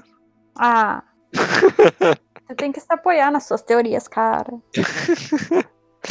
Mas essa teoria é sólida, né? Ela não é tão. tão maluca assim. Hum. Assim, é que a gente omitiu outra parte que eles falam que a velha não é Ah, o corvo guarda. de verdade. É, daí a gente pode cortar. Aham. Mas é sólida, eu gosto do, do- com, quando ela se segura, sabe? Uhum. É tipo uma massa bem feita, cheia de glúten. Uhum. ah, tá. Mas é isso, acho que é um fato já. Um fato não, mas é a mais legal. Essa é boa chance, boa chance. Essa é que mais tem que pensar. De todos É. que a gente falou aqui, é Recomendo legal. que procure. Recomendo que procure. Uhum, uhum, Ah, e mais uma coisa. uhum. Eu só esqueci de falar mais uma das comprovações. Hum. Uma coisa interessante é que o inglês tem duas palavras diferentes para corvo. A primeira é crow, que é um pássaro menor, com um biquinho menor também, e que não é tão agressivo quanto o raven. Ele é um pássaro com maior estatura, um bico maior e mais agressivo, entre aspas também. Eu tô falando entre aspas porque eu não sou nenhum ornitólogo. Eu não posso falar com 100% de certeza que Ah. o, o Eu nem sabia maior que tinha diferença. viu? Mas então. E a gente tem dois personagens que são corvos, mas que com corvos diferentes na língua do George R. R. Martin. Uhum. O corvo de três olhos é o Three-Eyed Crow, enquanto o Blood Raven é o corvo sangrento. Então, aí já tem mais uma prova de que são duas coisas diferentes. Hum, discordo plenamente. Por quê? É, Porque O nome é diferente, Oh. cara! oh, mas ele virou o corvo de três olhos, ele já não é mais o corvo sangrento. Mas aí já tem uma apelido, por que vai mudar de ave? Agora eu fiquei menor. Agora ele- O meme do cachorrinho lá. Não, O ele, corvo antigamente e o corvo agora. já existia antes, entendeu? Ah, Por isso que ele tá tentando passar pro branco. agora você tá contra mim, tá? Nessa guerra, é isso. Aham. Só não Não, gostei mas- desse ponto. Não faz sentido, porque olha, você já tem a alcunha de ser um Hum. corvo sangrento. Por que você vai falar, não, agora cansei de ser esse corvo aqui, o Raven quer ser o Crow? Porque. É, primeiro, não ia rimar, entendeu? não, não rima. O Hum. George R. Martin gosta de coisas que fazem sentido. Certo. Aí, a gente tem o Corvo Sangrento. Ele Hum. era o bastardo Targaryen, tem toda essa coisa, entendeu? Aí ele quis ser Uhum. outra coisa. Aí, ele virou o Corvo de Três Olhos. Aham. Que três olhos deve ser tipo, ah, a visão verde, mais a visão do futuro, mais o Ward, mais. Entendeu? Oh, Forma pode o crer. três olhos. Aham. E pra rimar, ele fez corpo de três olhos em inglês, entendeu? Uma coisa interessante, sabe o que é? Hum. É que o Three-Eyed Crow, na série televisiva, é chamado de Three-Eyed Raven, Eita. enquanto os livros é Crow. E aí, e aí, essa teoria, hein? Porque na série ele claramente é o, o Brendan. Na série, claramente, ele é o inútil.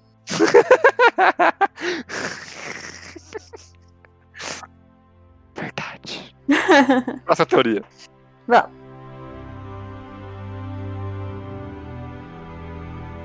Bom, agora, né, para nossa próxima teoria, a gente vai para uma teoria que pra mim é assim, eu não sei nem o que dizer, Hum, que já tá, na verdade, comprovado no livro. uhum. Então não é bem uma teoria, só não é uma teoria, só é teoria assim, porque o George R. R. Martin ainda não, né, não pôs lá, não escreveu no ferro lá. Sei lá como que fala. Caraca, olha só, referências da Mistborn. Não, existe, existe. Ah, tá. assim. Mas então, que é o Aegon Hum, Targaryen, aquele, o jovem Griff, ele não é o Aegon Targaryen. certo. Tum, tum, tum. Bom, eu que é acho que, não, você não sabe de nada. Ah, tá.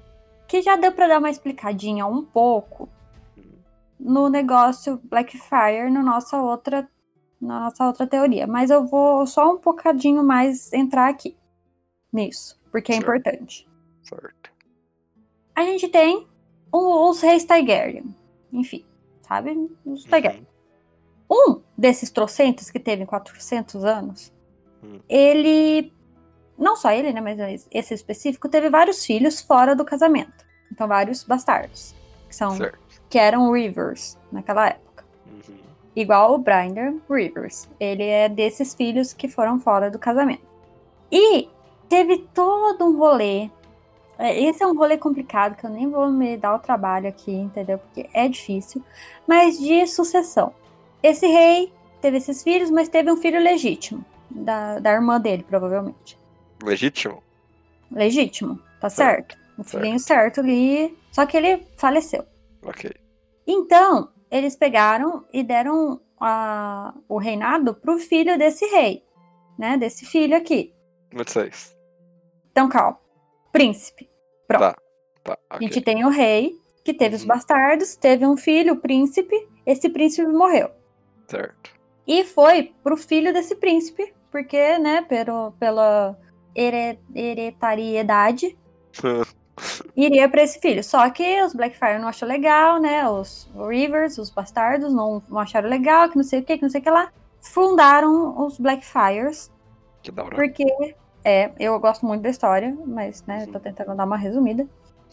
E o, o Rivers mesmo, o Brynden, ele ficou do lado dos Targaryen, então ele não entrou nas rebeliões Blackfire, ele não se considerou um Blackfire.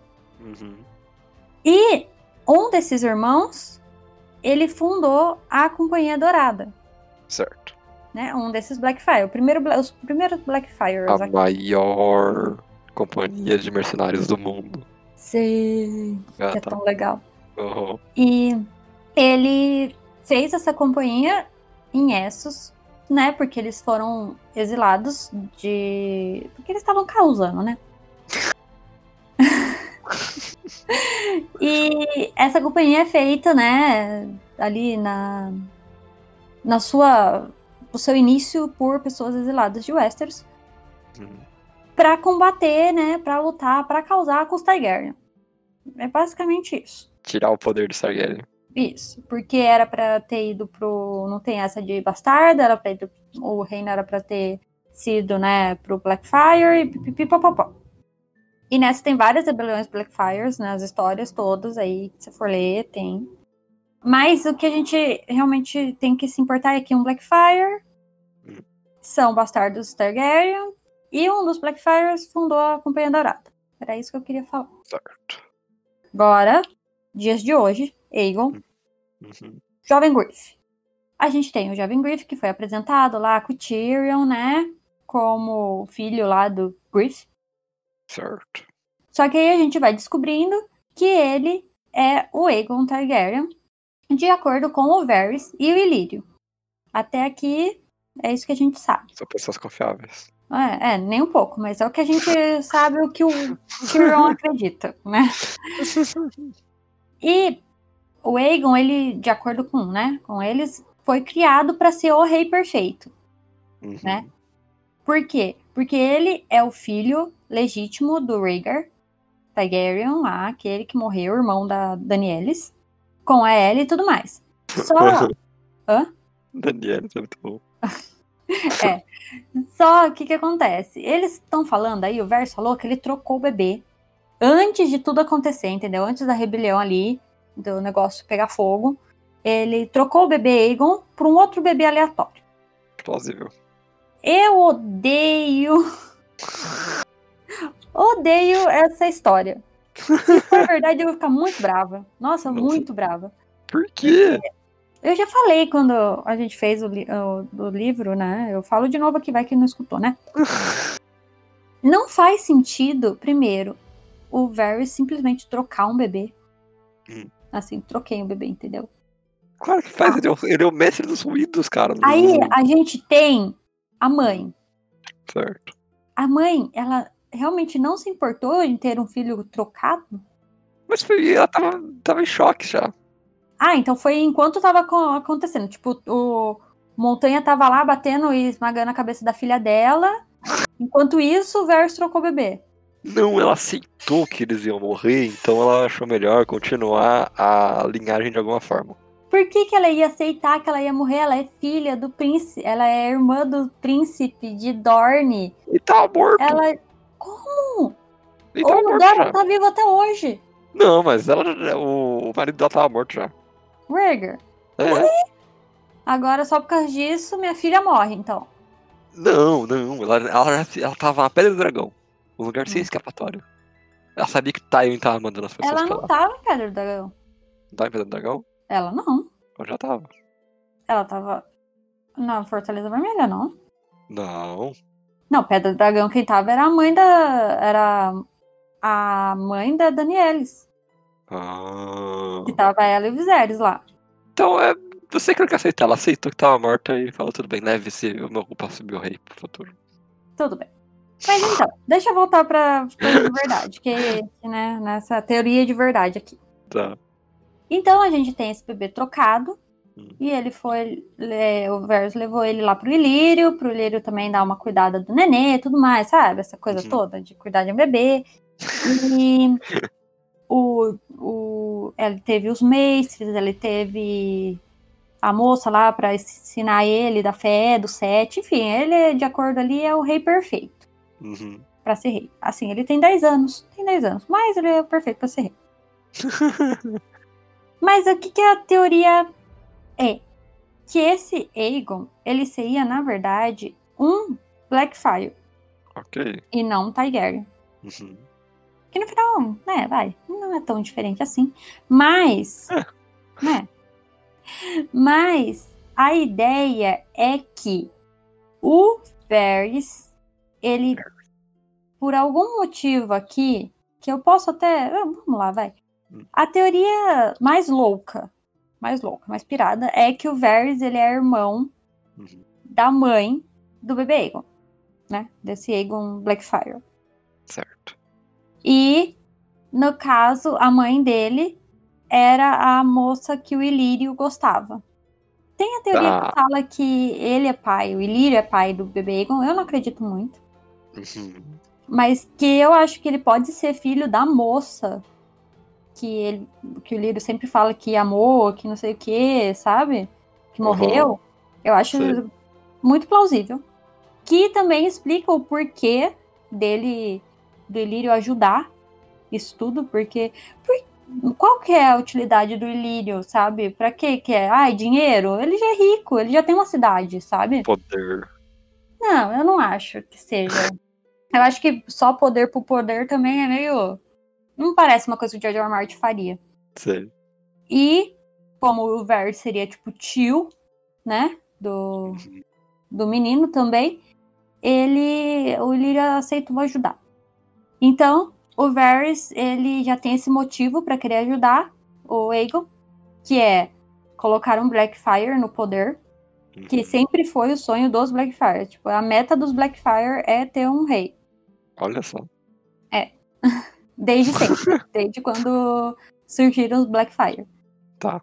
E se você quer motivos pra né, ter certeza que ele não é um Targaryen, é sempre falam da- das as profecias, sempre tem a profecia do dragão de Pantomineiro, É verdade, isso é verdade. que é o dragão de teatro, né? Um dragão ator fake. Enganador. É, olha, pode ficar várias vezes aqui, várias palavras pra, Fake news. pra isso.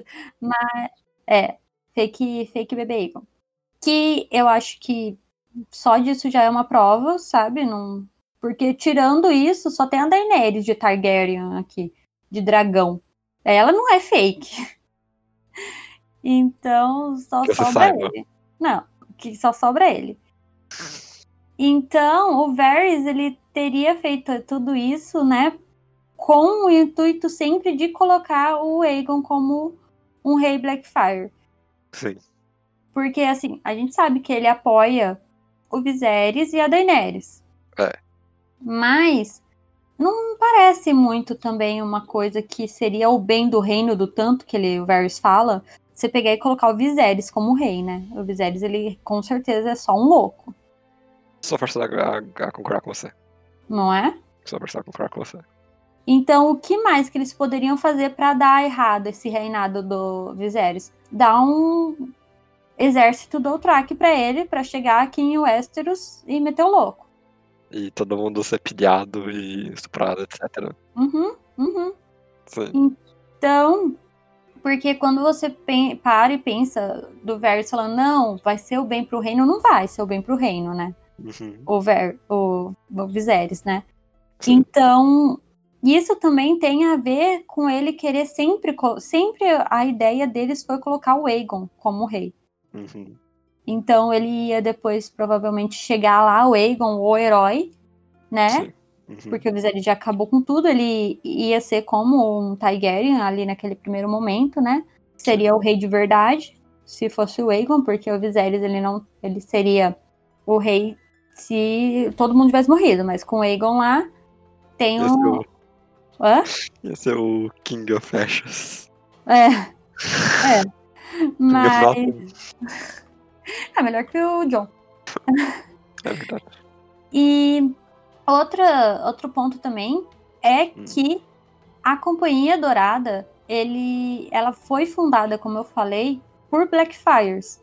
Então, não parece ser uma coisa muito lógica deles colocar um Targaryen, apoiar um pra ser rei, entendeu? Uhum. É, eu acho que essa é a melhor parte da teoria, assim.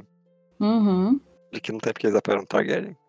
Eu acho que, então, nunca foi o, o intuito do Varys, do Ilírio e da Companhia Dourada colocar um Targaryen lá, mas sim Sim, Um eu, eu acho, eu realmente gosto dessa parte da teoria, porque é é interessante mesmo, sabe? Tipo, como que uma galera que lutou há gerações atrás contra essas pessoas vão agora apoiar que uma dessas pessoas está em poder de novo?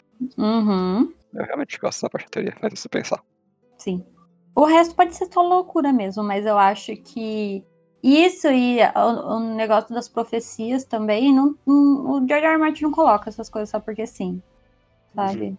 Não ia colocar o dragão fake só por colocar, só pra Sim. deixar a Daenerys mais doida. E só uma última coisa, né? Porque a teoria é essa só, do Aegon ser o. Blackfire. Não importa de onde saiu. A, a minha teoria principal é dele ser um Blackfire. Mas se a gente foi a- a- mais a fundo do Varys, né? Do Uhum. porquê tudo isso, e pra comprovar também que ele pode ser um Blackfire, é que ele tá sempre com a cabeça raspada. E isso já foi dito num outro livro, né? O do Duncan Yeg lá, Ah, que Targaryen, né, pessoinhas loirinhas pratinadas, gostam de raspar a cabeça pra se esconder, pra não denunciar que é um Targaryen ou um Blackfire. Então, o Varys pode ser que ele raspe a cabeça por causa dos seus cabelos loiros. Pode ser. faz sentido. Ou ele só gosta de cabeça raspada, então tá ficando careca. Pode ser também. então, Gabriel, o que que você acha dessa minha teoria? Olha, de explosão de cabeça, Hum. Eu assumo que quando você toca na coisa da Companhia Dourada, eu já acho que é um 8, assim. Uhum. cabeça, porque, tipo, faz todo sentido. E de probabilidade, graças à Companhia Dourada, eu também acho que é um 10. É isso aí, né? Eu, acho não vou que falar nada, pra mim é 10, 10. 10 e 10, tudo 10 10. e 10. Eu gosto dessa teoria, cara. Eu não gosto da Ah. ideia do Aegon ser um Targaryen, pra mim não faz sentido. Eu já falei. pra mim não, não faz muito sentido todo esse negócio do Varys ter trocado o bebê e ele sabia que iam matar o bebê. Tipo, ele não nem protegeu tanto assim a Daniele, sabe? Ah, o louco. Hum, Ah, não, sou protegeu assim. então tá bom. Protegeu Mas eu acho que vai acontecer. Uma hora vai falar que ele é um Blackfire. Tipo... Ou eu Assim. quero muito isso. Pena de quem não leu o resto dos livros, né? Acho que não vai entender nada. Ah, é? Ai, mas tem os vídeos da Carol e da, da Mikan falando disso que é bem bom. É bem Hum. legal. Olha aí, a gente não a gente esquece de recomendar a Canômica, né? Não, desde o primeiro a gente recomendou elas. Mas vamos falar de novo. Assistam a Canômica, porque elas são muito boas. Sim. E. Assim, nós pararam um pouco de fazer, mas tem o, pod- o podcast da, da Mika também, o Holder. Também é bem legal. Vou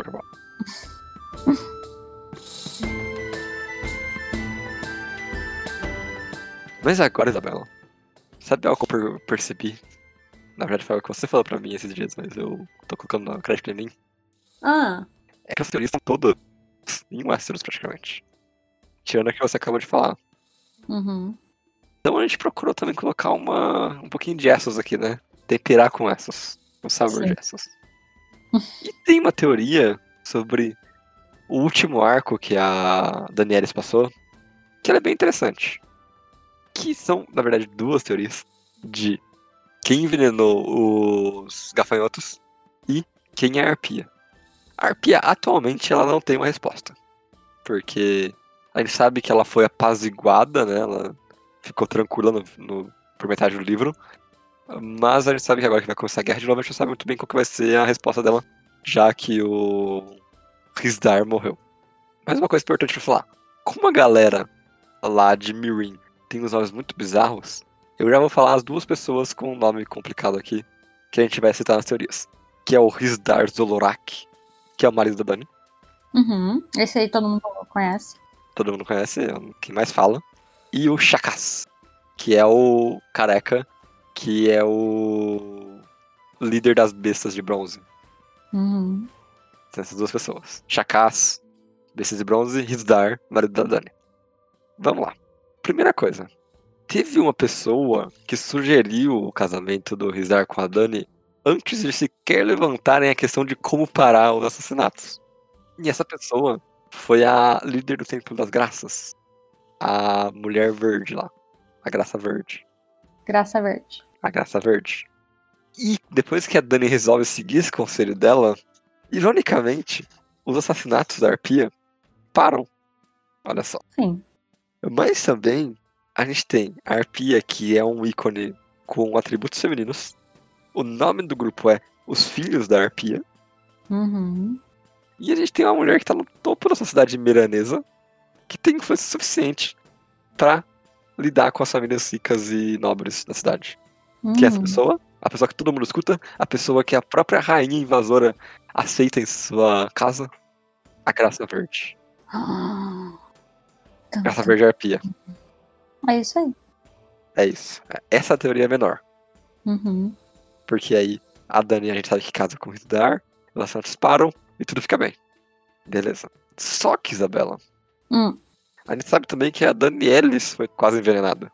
Sim. Salva pelo Dragon nos capítulos que mais dão agonia de se ler, porque eu tava esperando acontecer alguma coisa naquele capítulo. E começa com a Danielis nervosa, cara. É bizarro. Aham. É muito bom. É muito bem escrito aquele capítulo. Acho que a gente não deu o valor necessário pra ele naquele dia. É que tinha muita coisa pra falar, né? Muita coisa, assim. Mas Esse aquele é capítulo, muito grande. o capítulo específico que ela vai pro. pra Rinha de Galo lá, Ah. é excelente em criar atenção. Sim. Você fica em choque, você, ela fica tipo, será que vai atacar? Será que a próxima me aceita? E se a arpia tiver mentido pra mim? Uhum. Sabe? Acontece que dá merda, mas não é a merda que você espera. Clássico George R. R. Martin. Sim. Nem perto do que você espera, na verdade. Cai um dragão do céu. Enquanto alguém tá morrendo envenenado. Uhum. Mas nesse capítulo, alguns gafanhotos envenenados são oferecidos pra Daniele e pro Belwas. O Belwas ele acaba comendo tudo porque a Daniele não acaba não gostando da cara da coisa, porque ele é meio bizarro mesmo. Tudo bem, né? Porque é um snack miranês. Os nobres miraneses gostam dos gafanhotos é, apimentados. Uhum. E, olha só, quem é a pessoa miranesa que tem mais probabilidade de comer essa coisa? A Danielis? A pessoa que é de fora? A pessoa que não meio que se recusa a aceitar todos os costumes miraneses? Claro que não. Seria bu- bobo, burro. É.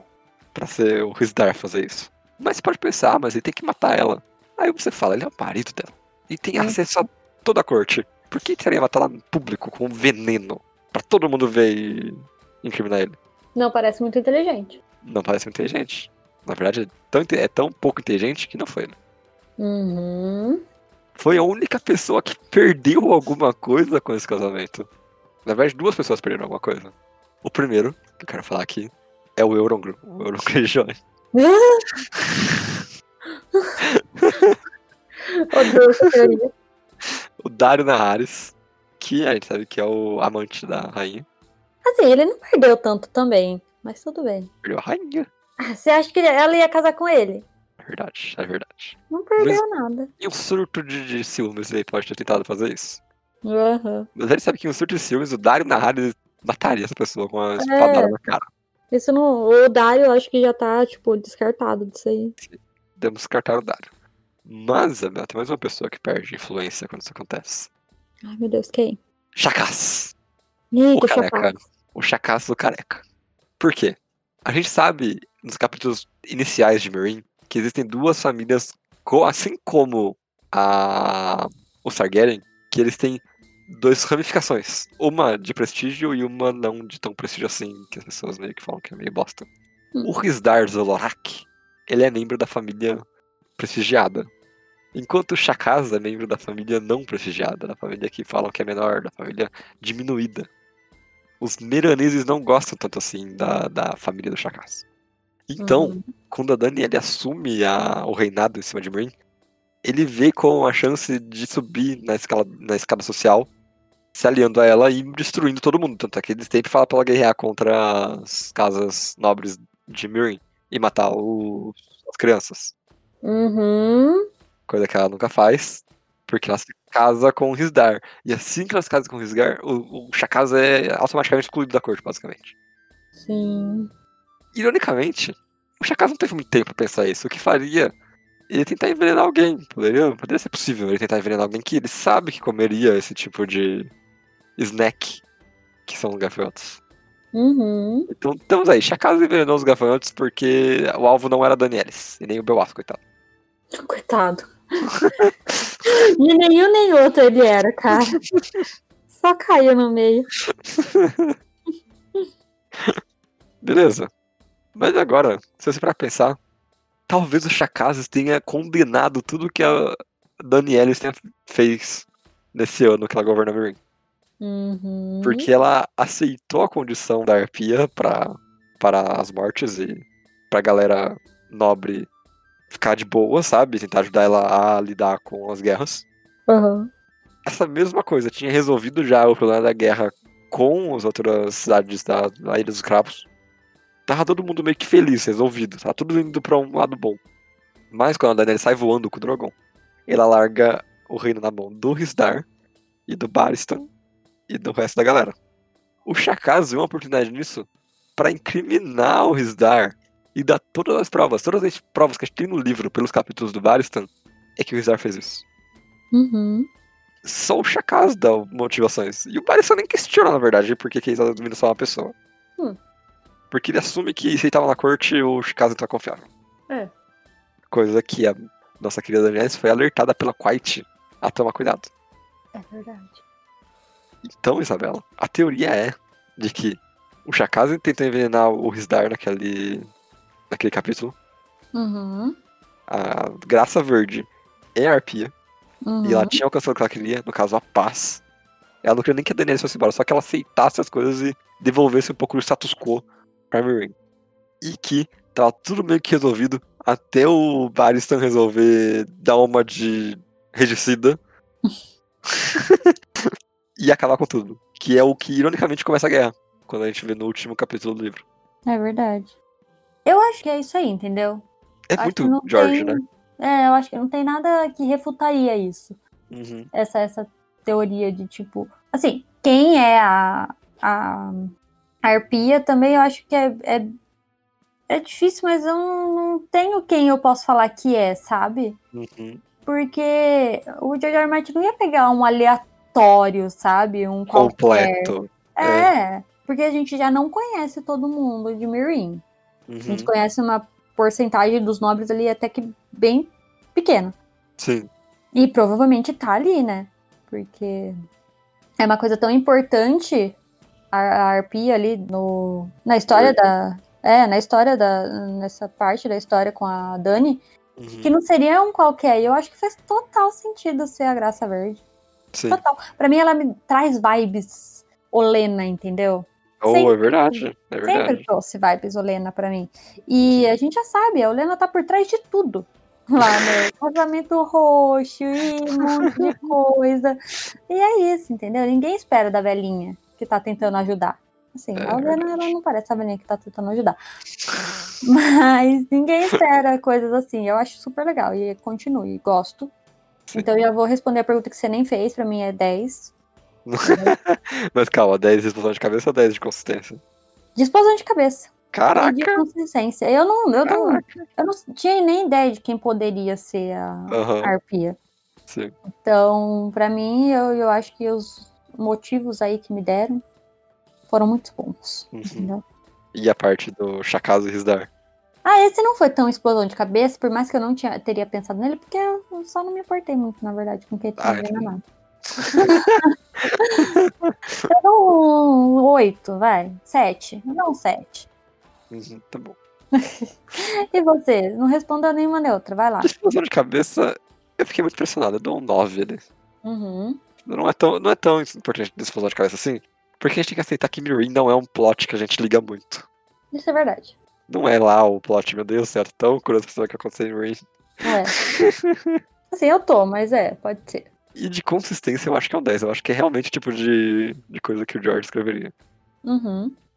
É, tem, tem, tipo, dicas ali pra todo quanto é lado, sabe? Mas ainda é surpreendente se tu vai pensar. Eu, eu gosto, eu gosto de como ele joga o direcionamento, sabe? Ele coloca o holofote uma coisa quando tá outra acontecendo. Eu acho que é muito a cara deles. Uhum. Também acho. Mas é essa a teoria da arpia. Pô. Obrigado.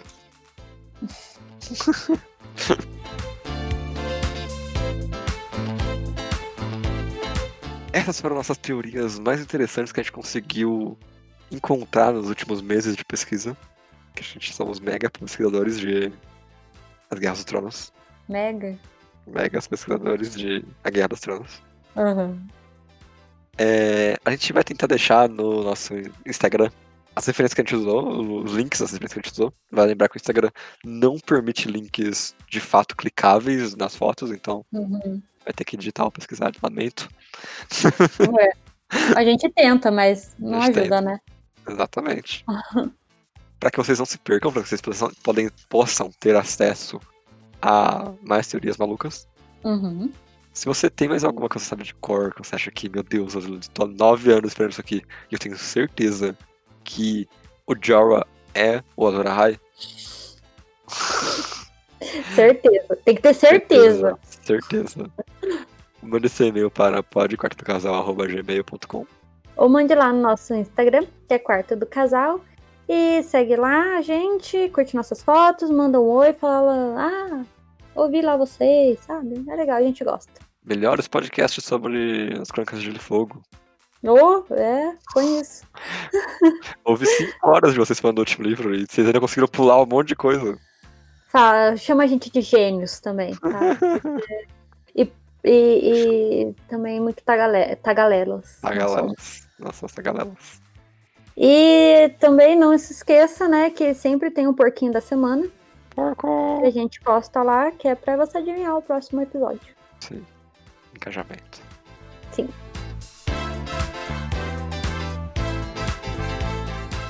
Então é isso pra essa semana e tchau. Tchau.